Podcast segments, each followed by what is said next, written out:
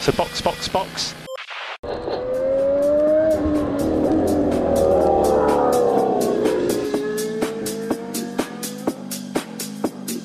Moving up and down, side to side like a roller coaster. Olá, esse é o episódio número 5 do Box Box Box, o original. O meu nome é Eric Andriolo e eu estou aqui com Aninha Ramos, Fala, galera. Mauro de Bias Roger. e Flávio Botelho. Olá. E hoje nós vamos falar sobre o GP de Portugal no Autódromo de Portimão.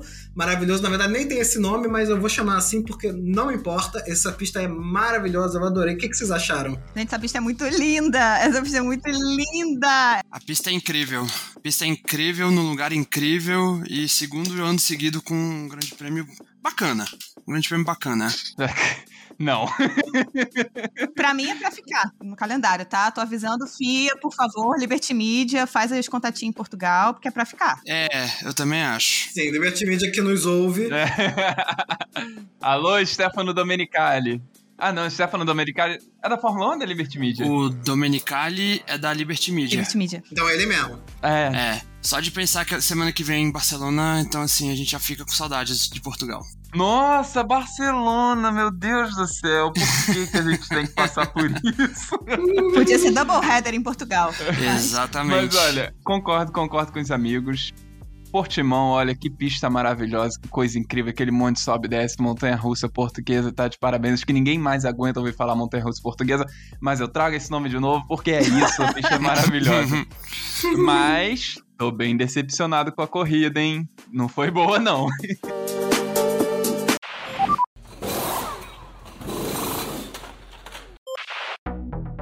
Bom, a gente acabou de assistir a corrida. Na verdade, faz algumas horinhas, deu tempo já de ver o que, que precisava de ver, se ia mudar alguma coisa, que nem da última. E aí, o que, que vocês acharam dessa corrida que teve pódio com Hamilton, Verstappen e Bottas? De novo.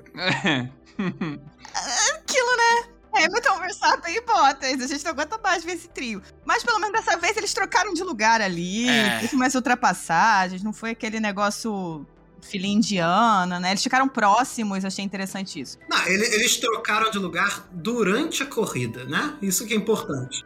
É, não houve, não houve ordem de equipe, não houve nada. Foi na pista, na pista mesmo. Eles ficaram ali 3 segundos, 4 segundos, 5 segundos. Às vezes um chegava no, no, no DRS do outro, não conseguia passar. Isso eu achei bastante interessante. O pessoal do, do meio do grid conseguiu lutar bem. Teve umas, umas lutinhas legais. O pessoal tá reclamando, mas eu não achei uma corrida de todo chata, não. Já tivemos piores muitas, muitas e muitas vezes, tá? Ah, não, isso com certeza, com certeza. Eu acho que o pessoal tá ficando mal acostumado, porque Sim. nas últimas duas corridas a gente teve loucura completa. É, E, e eu acho que, inclusive, em comparação com o ano passado, que já não foi um ano tão chato assim, mas em comparação com o ano passado, tá tendo bastante competição na frente, né? Entre os três primeiros, quatro primeiros, né? Sim. Que Uhum. antes a competição era no meio de campo ali, né? No, no- no meio do grid. Mas aí eu tenho uma, eu tenho uma pequena discordância, Eric, nesse ponto. Diga. A gente viu nas últimas corridas muita briga boa de estratégia, inclusive, porque quando faltou a disputa na pista, que foram poucos momentos, a disputa na estratégia dava uma aquecida na corrida. Você ficava naquela expectativa: opa, o que, que vai acontecer? Quem é que vai conseguir sair dessa? Só que nessa de Portimão nem isso teve, meu amigo. Esse GP foi, foi durinho de aguentar. Ok, ok, não foi Tá longe de ter sido dos piores, mas também não foi muito divertido, não. Eu acho que assim, a, a corrida em si, como o Eric citou, né? se a gente comparar com a última que teve, ela não teve um acidente mais tão sério, com entrada de safety car, ou mesmo até paralisação de corrida. Raikkonen piloto do dia, que trouxe o único safety car. Pena que foi tão cedo. Entrou um safety car que ficou é, no começo da corrida, então assim, o resto dela foi aquela coisa, uma temperatura mais morna, digamos assim, uma corrida mais em banho-maria. Banho-maria, exatamente. Mas o que eu tô achando muito legal é óbvio que a gente já tinha visto isso durante as duas primeiras corridas. O Verstappen chegou no nível da Mercedes, né? Então por isso que a gente viu os três dominando muito e o restante do pelotão tentando alcançar eles, mas assim, existe uma Fórmula 1 dentro da Fórmula 1, né? Que é a Fórmula 1 desses três. E o mais especificamente também é de ver o quanto que a, a Mercedes e a Red Bull estão assim, um olhando pro outro, um olhando a estratégia do outro, assim, disputando correndo risco entrando pit stop no final da corrida para botar pneu macio para fazer volta mais rápida para garantir aquele pontinho a mais. Então, assim. Isso foi muito Isso legal. é bem legal. Eles estão olhando a, a questão da- do Mundial de Construtores, né? Que a gente já falou aqui no podcast, que é o que dá dinheiro para as equipes. Então, assim, eles vão Uhum. lutar por cada ponto dentro das corridas. Isso que eu tô achando muito legal. A Mercedes finalmente com um rival à altura, sabe? Sem ser os rivais internos, né? Agora tem aqui uma equipe do lado de fora com um piloto que tá, velho, com a faca nos dentes. Então, isso que tá muito bacana de acompanhar. E se der mole, perde. Se der mole, perde. É. É Exatamente. isso que tá fazendo a competição ficar interessante aí no áudio. E foi, Uhum. inclusive, assim que o Bottas perdeu a segunda posição, né? Deu Exatamente. mole saindo do- com os pneus frios. O Verstappen foi. Verstappen, rapaz, o, o Talarico é piloto, né, gente? Vamos falar a O verdade. Talarico é muito piloto. É muito piloto. Puta que pariu. Eu não quero falar isso, gente. Que saco. Eu não gosto dele. Mas ele é muito bom.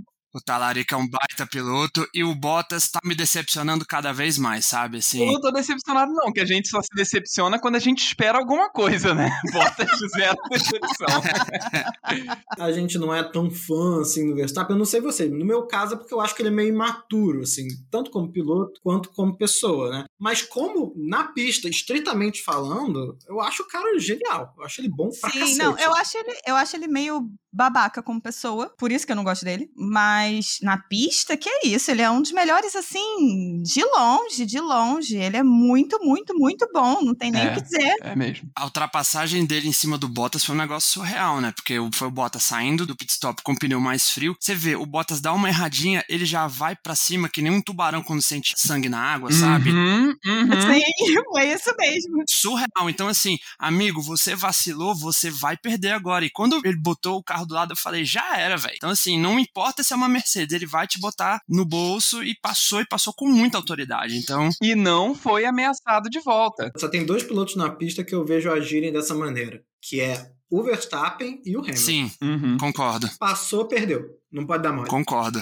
É, verdade. concordo. Se essa disputa de pilotos continuar, né, entre esses dois por mais tempo, tomara, tomara Deus que continue. Queria fazer um episódio só sobre esses dois, Hamilton e Verstappen. O Verstappen tem muita coisa pra gente falar também do pai dele, do, do treinamento dele, enfim. É. Agora, cara, uma coisa que eu percebi dia desses, alguém, alguém falou, acho que foi na Band mesmo, não sei se foi Sérgio Maurício, mas alguém falou uma coisa que ninguém fala e, e eu acho um absurdo, que a mãe do Verstappen, ela é mais piloto que o pai Ela foi campeã mundial de kart, né? e ninguém fala dela. Eu acho absurdo isso. Não é citada, né? E o Jos Verstappen é um grande zero à esquerda.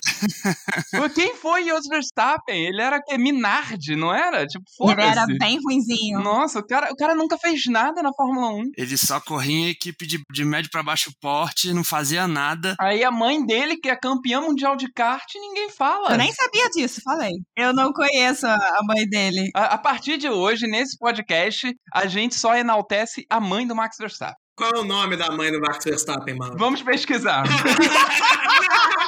Max Verstappen, mãe. ah, não! Ah, não. Sophie, Sophie Marie Campen. Como é que é o nome dela? É Sophie, Sophie Marie Campen. Eu não sei se Campen é, é a pronúncia certa, mas se escreve Kumpen. Escreve Kumpen. Tudo bem, Kumpen. Então é Ma- K-U-M-P-A-N. Max Kumpen. O nome do, do piloto a gente vai exaltar a partir de agora. Sim. Max É, exatamente, Max Kumpen.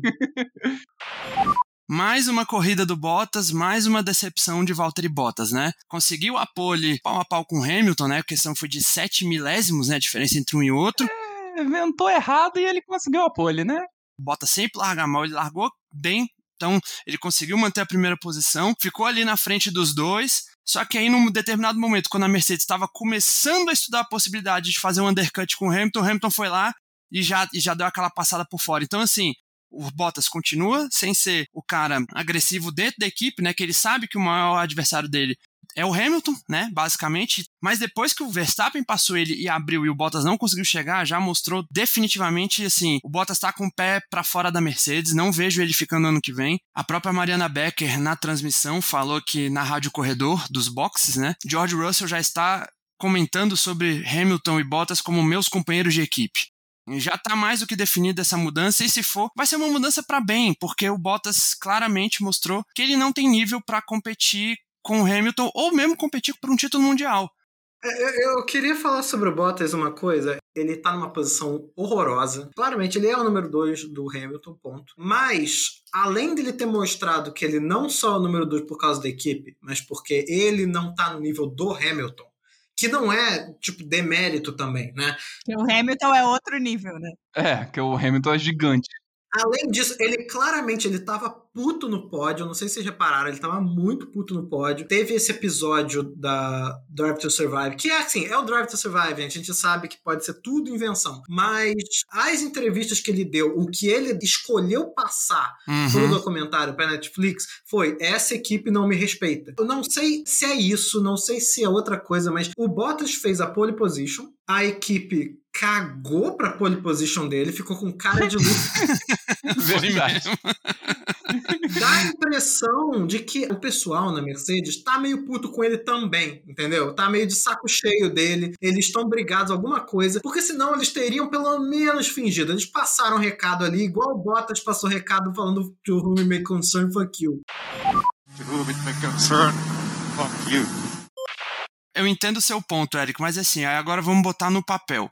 Campeonato de pilotos de 2021, ao momento agora, com três corridas.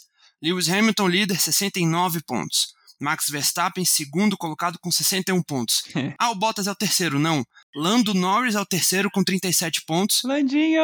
O Valtteri Bottas em quarto com 32, ou seja, o Bottas de Mercedes, o melhor carro do grid junto com a Red Bull, É, é difícil mesmo. tá cinco pontos atrás do Lando Norris. Cara, isso é inadmissível. É verdade, é verdade. Eu entendo o lado da galera, e aí pode ser exatamente, já estão tratando com um ar mais frio, porque estão vendo que dali dessa relação não vai sair futuro, não tem futuro mais. Temos Flávio Pistola de novo, hein?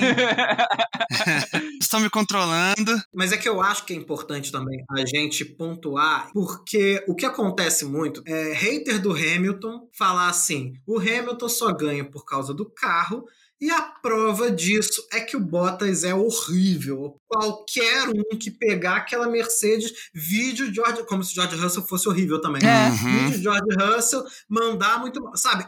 E as pessoas falam isso. Eu não tô falando assim uma pessoa outra, eu não tô criando um espantalho. As pessoas falam isso com todas as letras, várias vezes. Muita gente fala isso. E assim, gente, não. O Bottas não é o pior piloto do mundo. Ele só não, tá Não, no não nível é. do Hamilton, sabe? E mesmo assim, se o carro fosse tão bom, o Bottas era mais consistente em estar pelo menos próximo do Hamilton. E ele não é. Era isso que eu ia falar. O Bottas não faz o mínimo, não faz o trabalho dele, que é ser o escudeiro. Exatamente. Ele não tem conseguido ser nem o escudeiro. Ou seja, nem segurar o Verstappen hoje, por exemplo, ele conseguiu. É. Tem alguma coisa que ele não tá segurando, ele não tá rendendo tudo que ele talvez pudesse render. Acho que ele já foi melhor em outras situações. Pode ser uma situação meio Vettel na Ferrari. Eu acabo comparando muito os dois, apesar de a questão do Vettel na Ferrari ter sido muito mais aberta, né?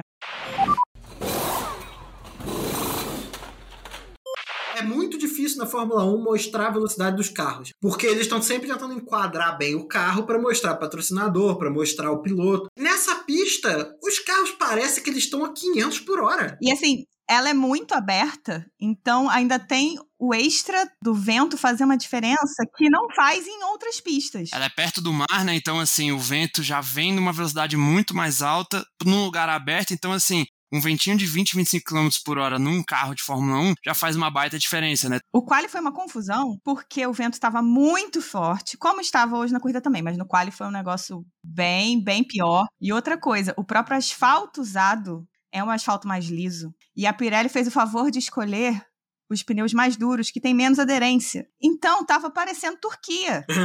Não, não, não, não, não, aí também não, aí também não. A Turquia, ano passado, parecia bate-bate. o Max Verstappen falou assim numa entrevista: Não, porque tá muito ruim, tá escorregando muito, os pneus são muito duros, a pista é muito lisa. Aí falou assim: Ah, não, mas ainda tem Turquia esse ano, né? Ah, eu não quero nem pensar na Turquia. É... é uma pista com um asfalto relativamente novo, que no ano passado os pilotos reclamaram muito da falta de aderência, e aí vai lá a Pirelli, talvez pensando na emoção, e me escolhe os compostos mais duros para uma pista que não tem tanta aderência. Talvez pensando na troca de elevação, né? Eu tenho certeza que os pilotos iam gostar mais se fossem os, os compostos mais macios, né? É. É. O Stroll conseguiu fazer 44 voltas com o pneu macio, de 66.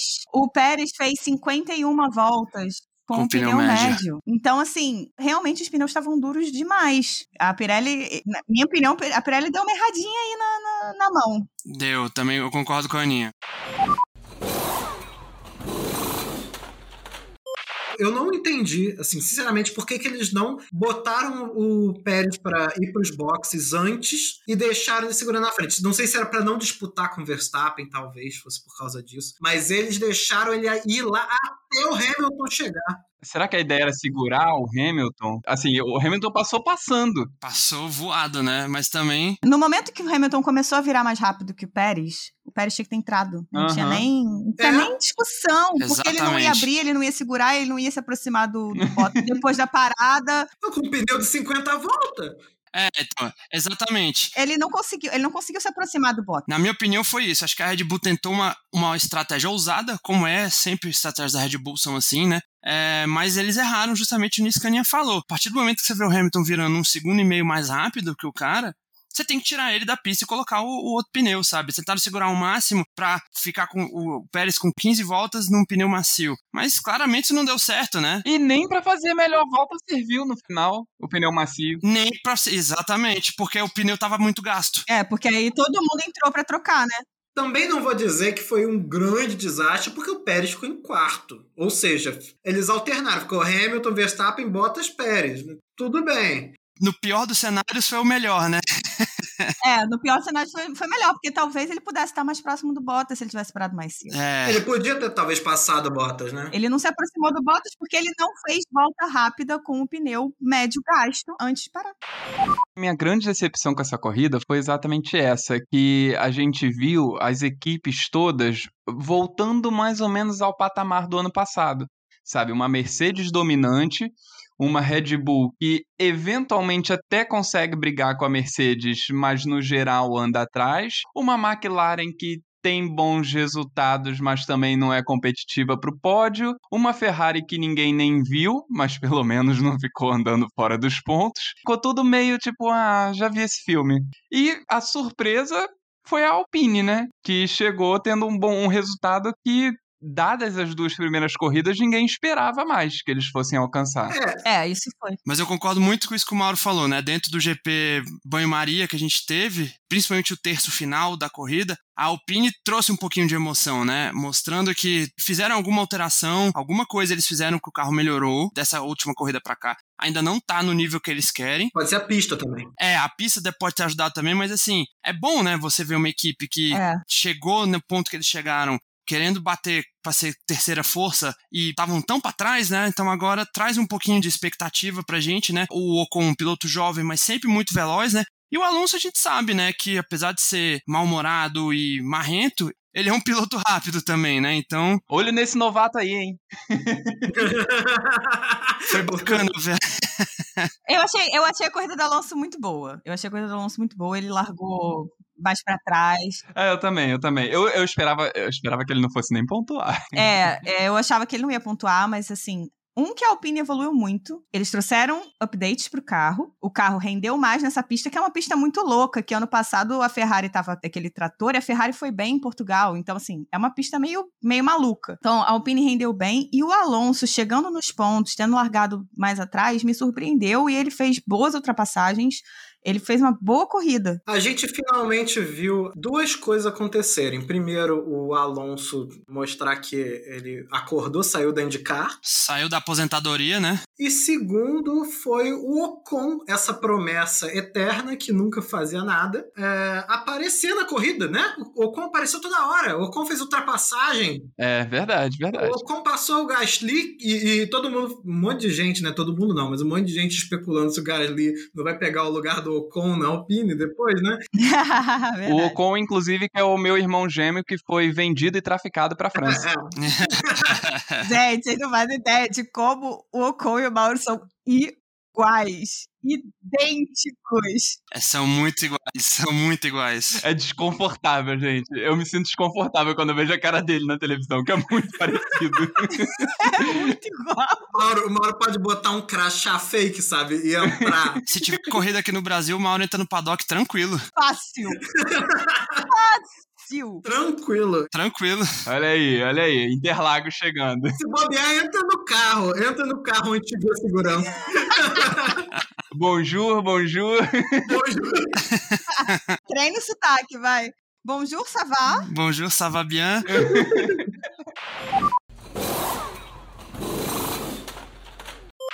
Eu achei que a corrida não foi tão parada assim quanto o Flávio achou, apesar do final realmente arrastar mais um pouco, mas realmente, assim, achei a qualificação mais interessante do que o normal, né? Não só por causa da, da reviravolta na pole, mas porque a gente viu algumas coisas bizarras, né? Teve o Verstappen cometendo erro e teve o Daniel Ricardo ficando lá atrás, né? Não chegou no Q3. O Q3 foi chatinho. Eu acho que o vento estava muito forte. Mas o Q1 e o Q2 foram muito legais. O Q1, com o Ricardo saindo, não entendi nada. Não sei o que, que foi que, que, levou. aconteceu? Então, o que, que aconteceu com esse homem, meu Deus? Ele ficou mal, destruído. Acho que ele tá esperando muito dele mesmo, né? Ele achava, ele provavelmente achava que ia se acostumar com o carro mais rápido do que ele tá se acostumando. Que ele ia chegar para ser número um de equipe.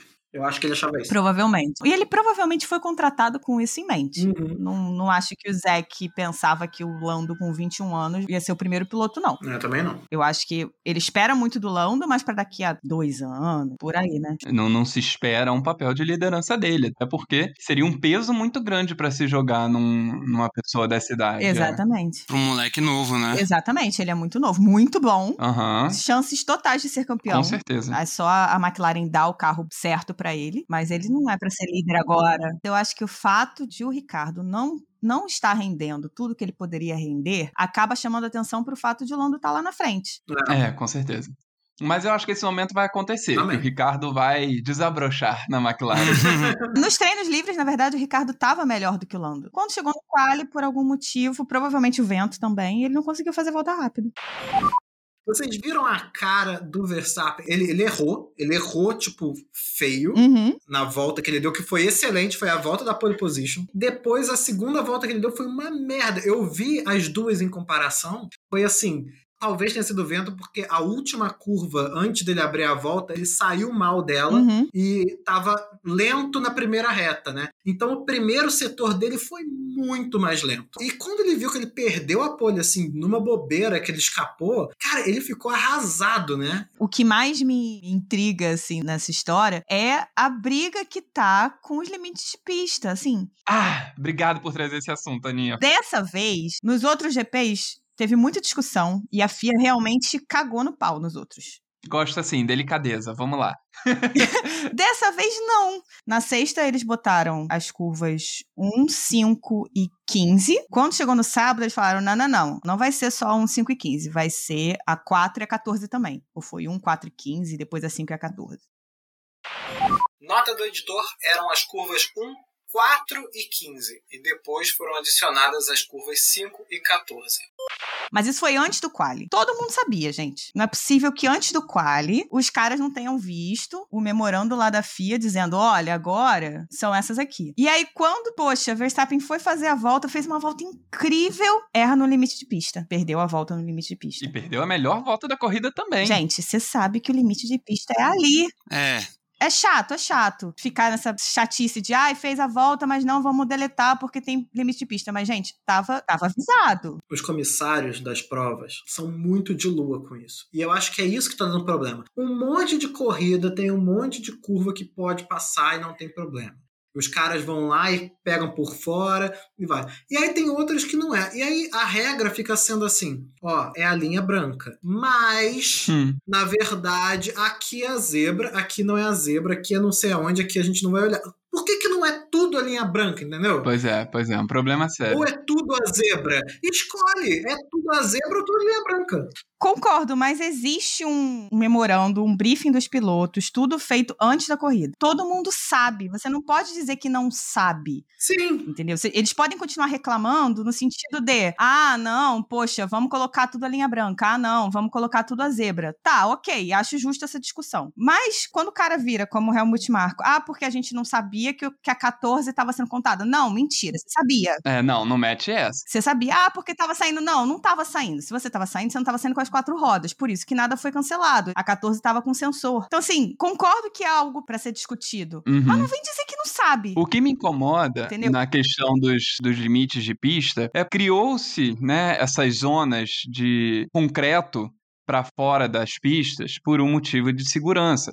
Então você tem ali, depois da zebra, uma zona grande de concreto, você tem uma área de escape que é de concreto ou de asfalto. É porque é muito mais seguro do que o cascalho. Exatamente, só que aí você transformou a corrida numa num limite de pista artificial, sabe? Porque o piloto quando sai, ele não vai para uma grama, ele não vai para um material que de fato faz ele perder tempo. Não, ele tem que ficar nessa coisa de ah, a volta valeu, não valeu, ah, mas mas foi mais rápido, ah, mas você passou por fora da pista. Cara, os autódromos se adaptaram pela segurança, mas precisam agora repensar essas adaptações, se adequar de uma forma que seja seguro, mas que faça o piloto perder tempo. Se ele saiu da pista, ele precisa perder tempo e ser punido por isso. Automaticamente, né? É, na mesma hora, não não pelos comissários Automaticamente, Uhum. sim. que ficam decidindo que tem isso que o Eric falou, que eles são muito de lua. Que ah, tem pista que vale, tem pista que não vale. Ué, qual que é o critério então?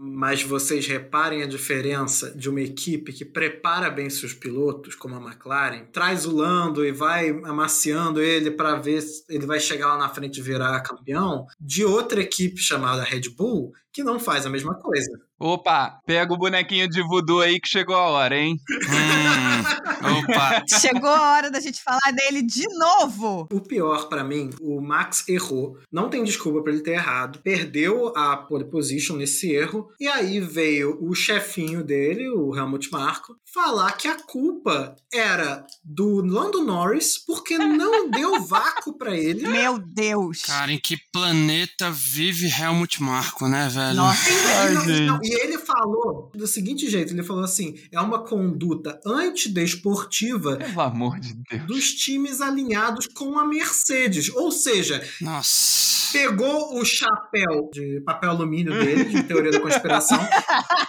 Na cabeça dele, o Toto Wolff tem uma conspiração com a McLaren para eles impedirem o Max de ganhar um vácuo para. Ah, É. cara, Nossa, pelo amor cara. de Deus. É um negócio. Cara, a frase da McLaren foi muito clara pro Lando. É. Lando, não dá o vácuo pro Verstappen porque ele não abriu volta. Ou seja, vocês estão disputando. Ele não abriu volta. Óbvio. Exatamente. Não abriu volta, não. Ele não fez volta rápida ainda. Vocês estão disputando. Você não vai dar o vácuo pra quem você tá tentando bater. Isso é óbvio. Vocês estão numa disputa. É, é- é tipo, é básico. Se o Lando tivesse dado esse vácuo, ia pegar mal para todo mundo ia falar: olha lá, a pole foi porque o Lando mandou mal. E aí ia pegar malzão pro Lando, todo mundo ia falar: ah, o Lando não tem maturidade ainda. É. Porra. E aí, cara, eu tenho certeza absoluta, mas eu tenho certeza absoluta que se fosse o Pérez errando do jeito que o Verstappen errou, o Helmut Marko já tava abrindo a gavetinha, puxando o papelzinho do aviso prévio e já tava terminando de escrever o nome do Pérez. Mas não, como é o Verstappen? Ah, não, a culpa foi do Lando. Dois pesos, duas medidas, né? É assim que a vida na Red Bull Como é que é o funciona. nome? O Alecrim Dourado, o Alecrim Dourado da É, Red Bull. o alecrim dourado não pode falar mal dele, né? Fique claro, não é uma comparação entre Verstappen e Pérez, quem é melhor, quem é pior. Não é isso. O que a gente aponta é que o Helmut Marko, na hora que vai julgar o que os seus pilotos fazem, ele trata o Verstappen, que é a galinha dos ovos de ouro, o alecrim dourado, o amorzinho da vida dele, de um jeito, e joga todos os outros no fogo, gente. E foi assim com, com o Albon, foi assim com Gasly. o Gasly, tá sendo assim com o Pérez, se pá, vai ser assim até com o Tsunoda. Já foi, já foi. Tsunoda cometeu um errinho lá, aquele que o Flávio disse que são dores de crescimento, né? Uhum. E o Marco disse que foi arrogância dele, porque ele queria andar mais rápido que ele conseguia. Sendo que o Tsunoda tá numa posição de merda, né? Porque o Marco acha que ele é o outro Verstappen, né? Nasceu pronto. Ai, meu Deus. E vai tá fazendo e tá Mas errando. falando em Tsunoda, eu tô ansioso pra gente chegar na parte das notas pra eu falar da AlphaTauri. Então vamos, vamos. No final das contas, o Helmut Marko trata o Verstappen de forma diferente e bota uma pressão absurda em qualquer um que esteja no segundo, no segundo carro da Red Bull. Que é uma besteira, né? E é uma besteira, porque ele faz o cara se desequilibrar e a equipe vai perder ponto. Ninguém ganha com essa merda. Ninguém ganha. Ninguém ganha. Só o ego do Helmut Marko. Só. E é por isso que a gente bate tanto no Helmut Marko, porque ele deixa de ganhar ponto, a equipe deixa de ganhar ponto, a equipe deixa de crescer quando ele destrói os segundos pilotos dele. É isso. Gente, vamos para, vamos concluir, vamos para as notas? Uhul, Vamos. vamos. Vamos, vambora.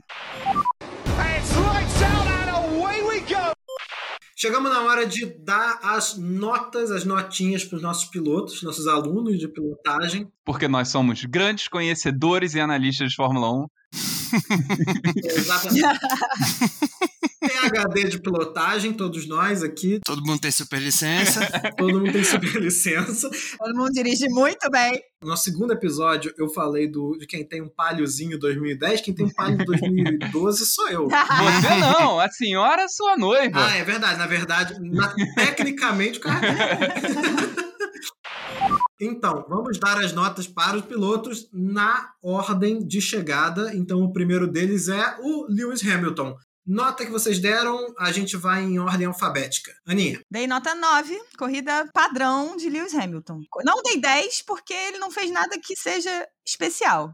eu também achei, achei que ele fez umas ultrapassagens legais, assim. Ele foi passando, chegou na frente. Sei lá, eu já esperava, sabe? 9. Eu dei 9,5. Queria ter dado 10, mas só tirei meio ponto do Hamilton porque ele dormiu na relargada do safety car. É verdade, teve isso. Ah, O verdade. Bottas saiu muito rápido, ele comeu mosca e o Verstappen conseguiu passar ele. Mas aí depois ele conseguiu recuperar tanto do Verstappen quanto do Bottas e aí fez uma corrida lá Lewis Hamilton. Eu acho, Flávio, que a corrida tava meio chata mesmo, porque duas pessoas dormiram, né? Foi o Hamilton e o Raikkonen.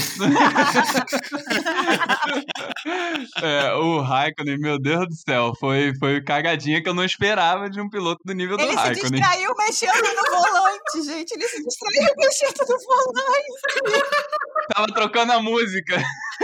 É porque tá velho, gente. Ele tá assim, como mexe nisso aqui? Tem muito botão! Me ajuda!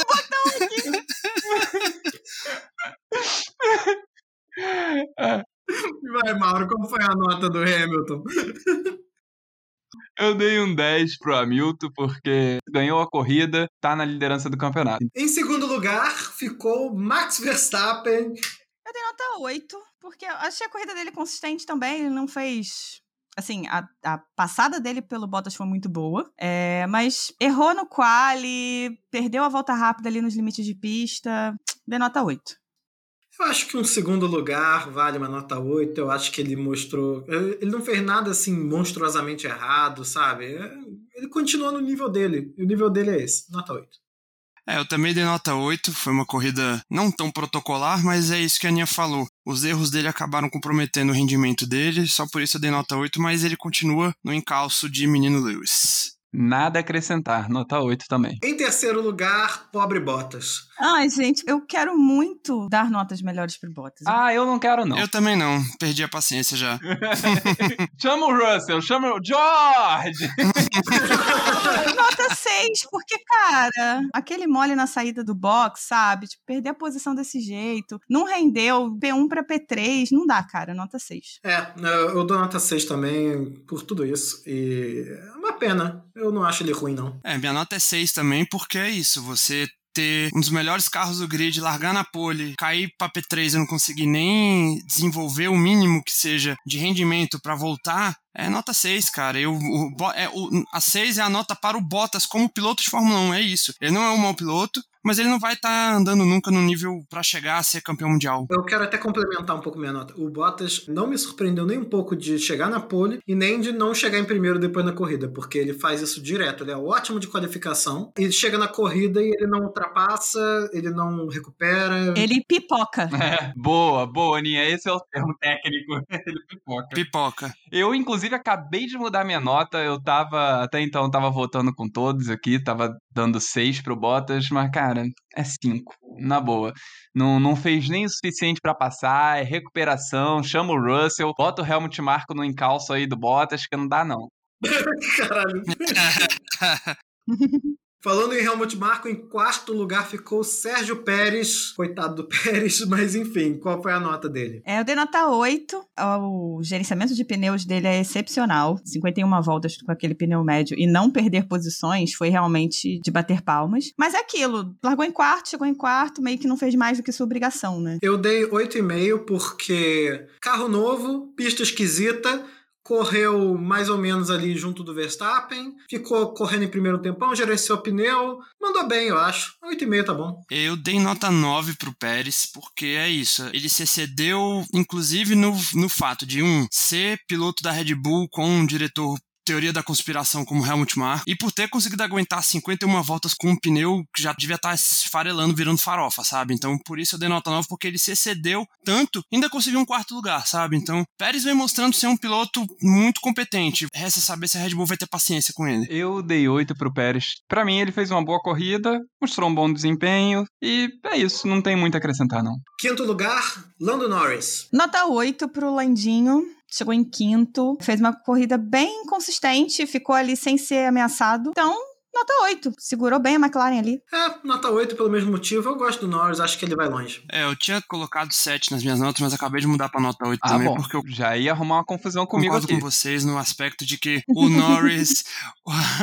o Norris. Ele tá na frente do Bottas no Mundial de Pilotos. Então, assim, vai se dar muito bem na Fórmula 1. Então, aumentei minha nota, Landinho, nota 8. Se ele não ameaçou, infelizmente não ameaçou, mas também não foi ameaçado, isso pode significar que a McLaren se consolida aí como a terceira força do ano, né? É, espero que seja, mas na verdade torço mesmo para que a McLaren volte a disputar vitórias e pódios, né? Que é muito bom ver a McLaren lá em cima. Então, nota 8 pro Lando também. Ô, clubismo! Oi? Clubismo! sou, sou. Eu sou um pouco clubista, assim. Viva a McLaren. Então tá. Em sexto lugar ficou Charles Leclerc. Ah, eu dei nota 8 pro Leclerc, achei a corrida dele consistente. Ele ganhou duas posições depois de um Q3 ruim. Foi uma corrida mais ou menos tipo do Norris, então nota 8 pros dois. Eu dei 7 pro Leclerc porque eu acho que eu reparei mais que o Norris existia do que eu reparei que o Leclerc existia. Provavelmente por causa de uma disputa que teve com o Ocon no iníciozinho lá na- nas primeiras voltas. É, eu dei nota 8 pro Leclerc pelo mesmo motivo que eu dei 8 pro Norris, né? Os dois fizeram uma corrida consistente, sem ameaçar, mas não sendo ameaçados. O Leclerc também por ter conseguido levar a Ferrari com pneu médio pro Q3, então por isso nota 8. Eu tinha dado um 7 pro Leclerc, mas conversando com a Aninha nos bastidores, ela me mostrou que, cara, Leclerc e Norris fizeram corridas iguais, tiveram desempenhos iguais e foram ambos consistentes, então os dois merecem a mesma nota, não tem por que eu dar 7 pro Leclerc. Em sétimo lugar ficou Esteban Ocon. Eu tinha dado nota 8 pro Con, mas aí quando eu vi que ele, na verdade, perdeu posições, apesar de ter feito uma corrida boa, ter feito boas ultrapassagens, eh, eu acabei terminando com nota 7. Eu dei nota 9 pro Ocon pelos seguintes motivos. Primeiro, é, eu tô levando em conta o fim de semana inteiro, então ele fez uma ótima qualificação. Então, apesar de ele não ter ganho posições, ele tá numa posição boa, considerando que na frente dele tá Leclerc, Norris e Red Bull e Mercedes. Então, acho que 9 para ele tá de bom tamanho e eu espero que ele continue nesse patamar aparecendo na corrida, senão vai ser o único 9 que ele vai ter da gente. Ou com planta. Eu volto que nem o Érico, eu também dei 9 pelo fim de semana dele como um todo, fez uma excelente qualificação, largou em sexto, né? Se contar o Alonso, que é o companheiro de equipe dele, que ficou no Q2 ali no meio do grid, e no último terço da prova, quando as Alpines começaram a desenvolver um ritmo muito melhor, ele foi muito agressivo em algumas ultrapassagens, então nota 9 pro menino Ocon.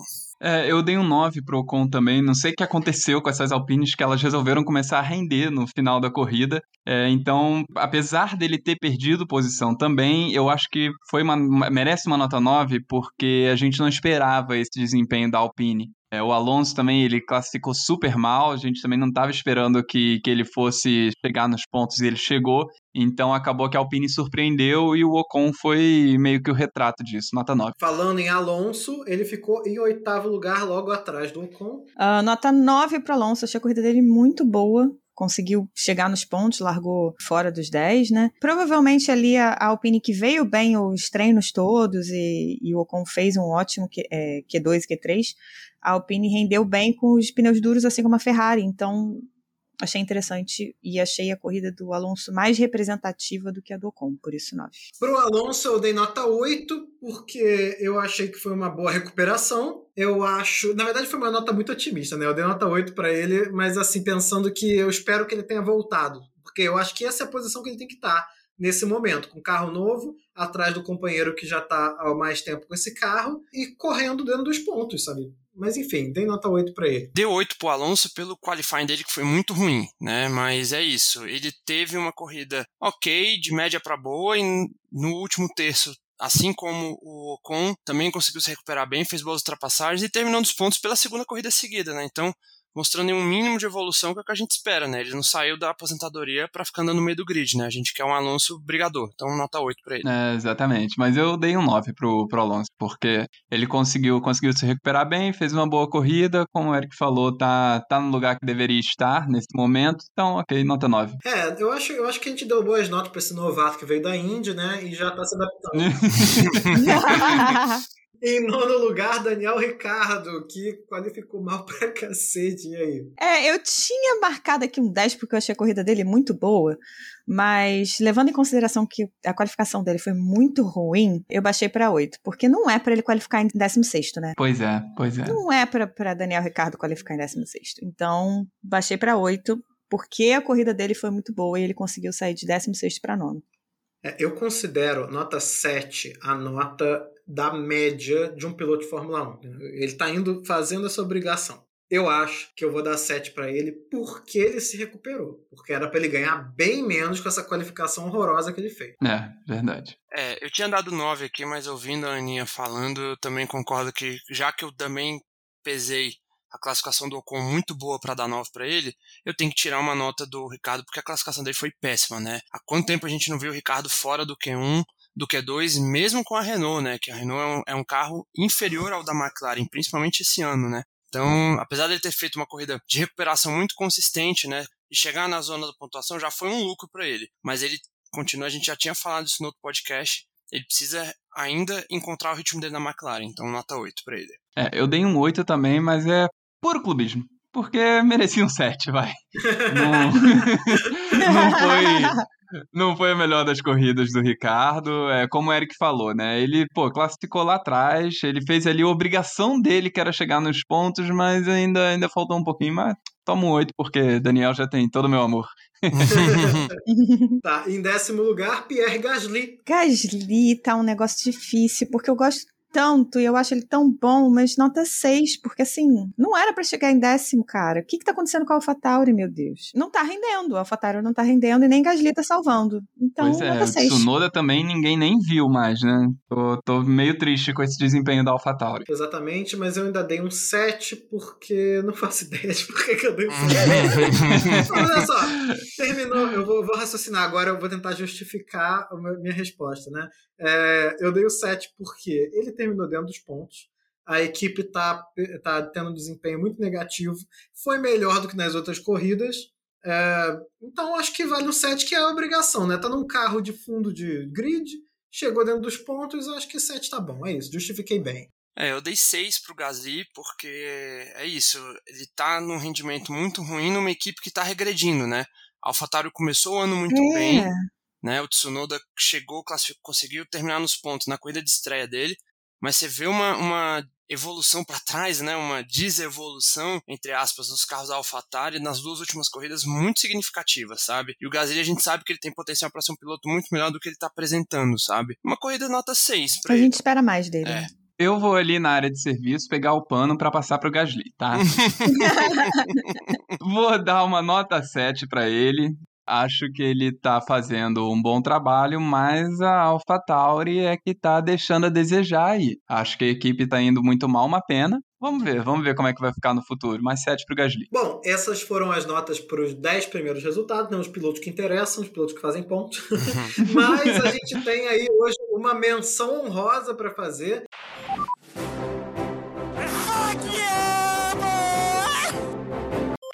E quem é o piloto da menção honrosa? O piloto da menção honrosa, que dessa vez é honrosa de verdade, é Mick Schumacher. Eu tava esperando o momento que esse menino ia aparecer para ser nossa, nossa menção honrosa. É, é verdade. Ele tá numa equipe horrorosa, né? Vamos combinar que a Haas nem desenvolvendo o carro para esse ano tá. A Haas tem a forte chance de, inclusive, acabar esse ano, né? No É. ano É. que vem ser outra coisa. E não só ele tá na frente, muito na frente do companheiro de equipe, que a gente de repente fala daqui a pouco, ele conseguiu terminar na frente do Latifi da Williams. Ele ultrapassou o Latifi na corrida. É, ele ultrapassou o Latifi na na corrida. pista. Não foi undercut. Pra mim foi uma surpresa. Não por ele, mas porque a Haas tá realmente muito atrás. Então, o fato dele ter terminado na frente do Latifi, pra mim, mereceu uma menção honrosa gigantesca. E o engenheiro dele, que é delicioso, de fofo. ele é muito fofo, gente. Por essa eu não esperava. Ele é muito fofo. Qual que é o nome dele? É, Gary, eu acho. Ele é maravilhoso, gente. Que, que coisa gostosa. Ele falando, não, cara, você foi muito bem. Ele, eu preciso de um Ele é muito eu fofo, né? preciso no disso no meu ouvido todo dia, sabe? No trabalho, trabalhando, sabe? Fazendo o máximo. E eu preciso de um, de um Gary falando no meu ouvido: Isso aí, você tá bem, entendeu? Continua assim, você tá fazendo o seu trabalho maravilhosamente bem. é isso, cara.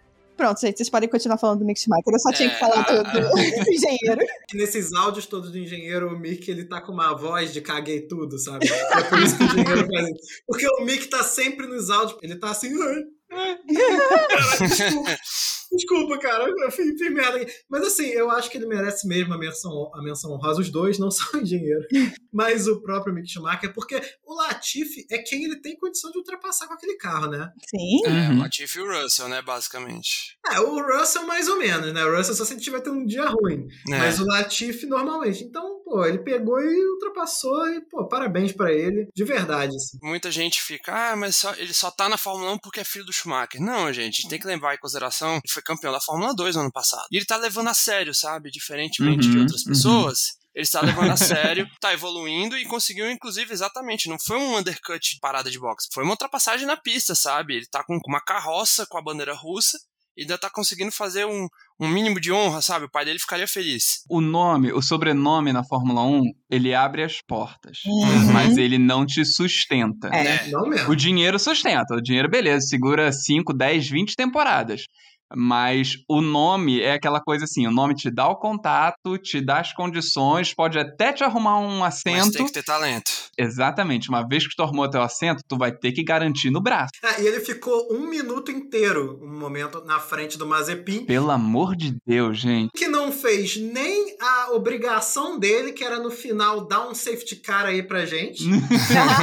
Nem uma alegria ele nem deu uma nessa alegria. E, e quando foi fazer alguma coisa, ignorou a bandeira azul e sacaneou o Pérez, filho da puta. Tomou 5 segundos, né? Então, aproveitando, já que não queremos falar de Mazepin, chega de chamar atenção pra ele, vamos chamar atenção pro Mick Schumacher, que ficou um minuto na frente dele e ultrapassou a Williams no final da corrida com uma Haas. Palmas pro Mick Schumacher. Sim, palmas pro Palmas Mick Schumacher. Palmas pra Mick Schumacher. Bota sonzinho de palminha aí, Eric. É isso? É isso. É isso. Isso. So box, box, box. Queria mandar um abraço pra Cláudia Lamego, que é uma assumida, autodeclarada viúva do Senna. Só que ainda assim ela está ouvindo nosso podcast o quê? Para dar apoio. Então, um beijo, um abraço pra Cláudia Lamego. E também pra Tatiana Coelho, que é uma fã de Fórmula 1 que tá assistindo toda a corrida, postando storyzinho lá com café da manhã e a corrida no domingo. Então, um beijo também pra Tatiana Coelho, que também ouve nosso podcast. Eu queria fazer um pedido também para todas as pessoas que estão nos ouvindo agora. Divulguem o podcast para as pessoas que vocês conhecem e gostam de Sim, Fórmula 1. exatamente. Mas divulga assim, Sim. divulga assim. Pega o headphone e enfia no ouvido da pessoa. E você só vai se mover daqui quando acabar de ouvir o podcast. Isso. Mas passa um alquinho 70 antes, usa máscara, a gente ainda tá em pandemia. Então é isso, gente. Sigam a gente nas nossas redes sociais, tanto do Twitter quanto no Instagram, é castboxboxbox, arroba castboxboxbox, e mandem e-mail pra gente em podcastboxboxbox, arroba gmail.com. O original, o primeiro, o melhor de todos. O único. Atenção, galera, é, o, é a fotinho azul escura, tá? Por favor. Ok? Arroba cashboxboxbox com a fotinho azul escura, hein? Então sigam a gente nas redes e até semana que vem, quando a gente vai ver a corrida maravilhosa da Espanha. Certo? Eu vou estar eu vou estar no interior de Minas Gerais. Vamos orar pra internet colaborar com a gravação desse episódio. Vamos todo mundo assistir a corridinha da semana que vem com um balde de café na frente, não é isso? Então vamos. GP de Barcelona é bom aquela Gente, coisa assim, você deixa ele de Encerra, fundo. pelo amor de Deus. Eu vou editar, eu vou cortar, eu vou cortar tudo isso.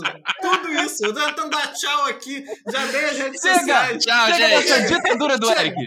Chega, chega. Eu que edito essa. Tchau, gente. Tchau, Até semana gente. que vem. Tchau, tchau. Adiós. Tchau, galera! Box, box, box. Box, box, box. Eu amei essa zona. Okay, we'll have a blue for Perez now, blue for Perez now, and then no more blues. I think I screwed Checo. Sorry about that. Shut up. It's enough now. This is gone. It's enough.